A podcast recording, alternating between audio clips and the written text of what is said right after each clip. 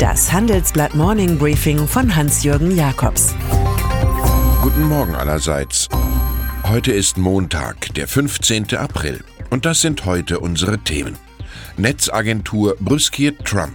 Starthilfe vom Steuerzahler für E-Autos. Comeback-Star Tiger Woods.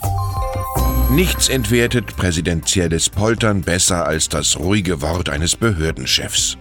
Auf Donald Trumps Attacken gegen Chinas Tech-Konzern Huawei folgt nun die Versicherung von Jochen Hohmann, dem Chef der Bundesnetzagentur, die Firma aus Shenzhen werde nicht vom Aufbau des neuen Mobilfunknetzes 5G ausgeschlossen. Und das alles, obwohl Washington auf allen Ebenen Druck macht wegen angeblicher Spionage.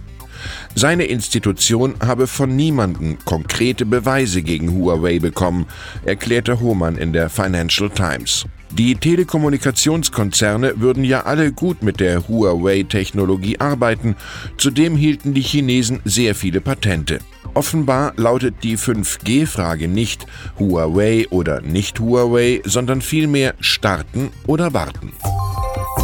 In den liberalen Demokratien Europas gibt es keinen Trend hin zu Konservativen oder zur Linken. Bei Wahlen gibt es nur einen Trend hin zur Opposition und gegen die Regierung.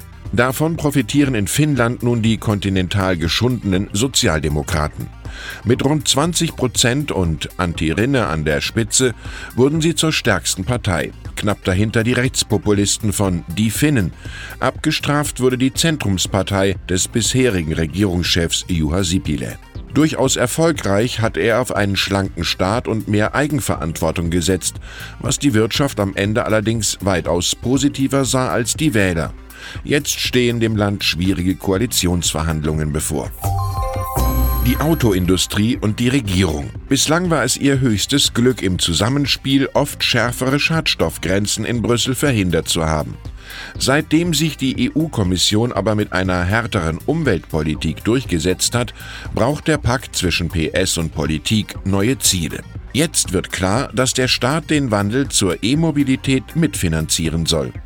Ansonsten werden viele Kunden noch nicht einmal darüber nachdenken, ein E-Fahrzeug zu kaufen, so BMW-Chef Harald Krüger gegenüber dem Handelsblatt.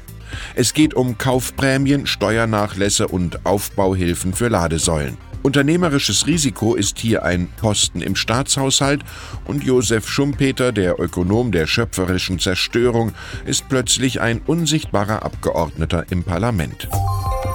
Dieter Zetsche in China konnte der Daimler-Chef am Sonntag den jüngsten Formel-1-Erfolg seiner Rennwagen feiern.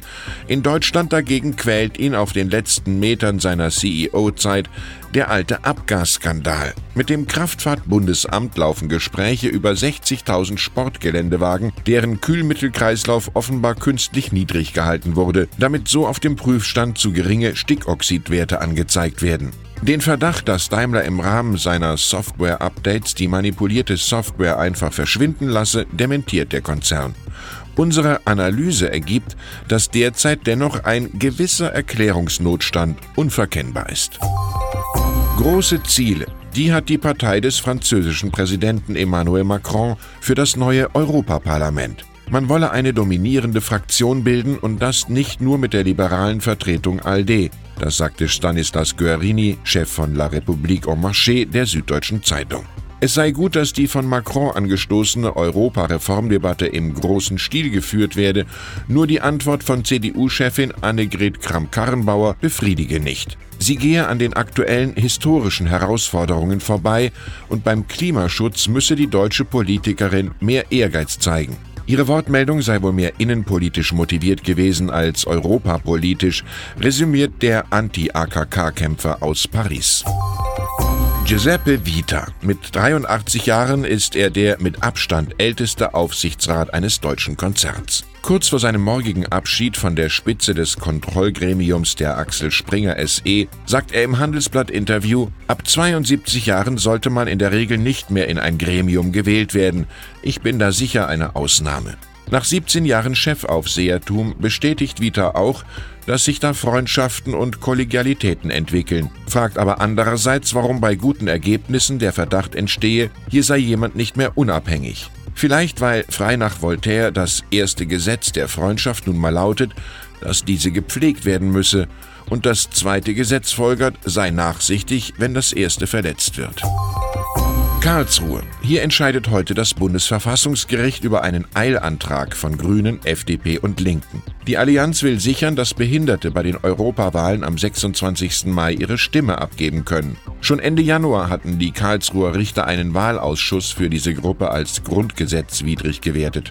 Der vom Bundestag schon verabschiedete Antrag von Union und SPD sieht ein inklusives Wahlrecht aber erst ab Juli vor. Eine schnelle Änderung noch vor den Europawahlen könne die Vorbereitungen stören, finden die Parteien der Bundesregierung. Da müsste eigentlich auch ohne Karlsruhe und ohne großkoalitionäre Arroganz noch etwas zu machen sein. Und dann ist da noch Golfphänomen Tiger Woods, der sich eine ganze Weile irgendwo jenseits der Siegerbühne aufgehalten hat, der über Schmerzen in Rücken und Knie klagte, der Hauptfigur in Sexaffären war, Sponsoren verlor und alkoholisiert Auto fuhr und der nun in Augusta, USA, ein ordentliches Comeback feierte. 14 Jahre nach seinem letzten Triumph dort gewann er das bedeutende Turnier The Masters. Der letzte Sieg bei einem großen Wettbewerb ist auch schon elf Jahre her. Nun aber bewies Mr. Tiger in Augusta Nervenstärke. Wir staunen über diese Geschichte, die wir mit Karl Valentin besser verstehen. Wer am Ende ist, kann von vorn anfangen, denn das Ende ist der Anfang von der anderen Seite.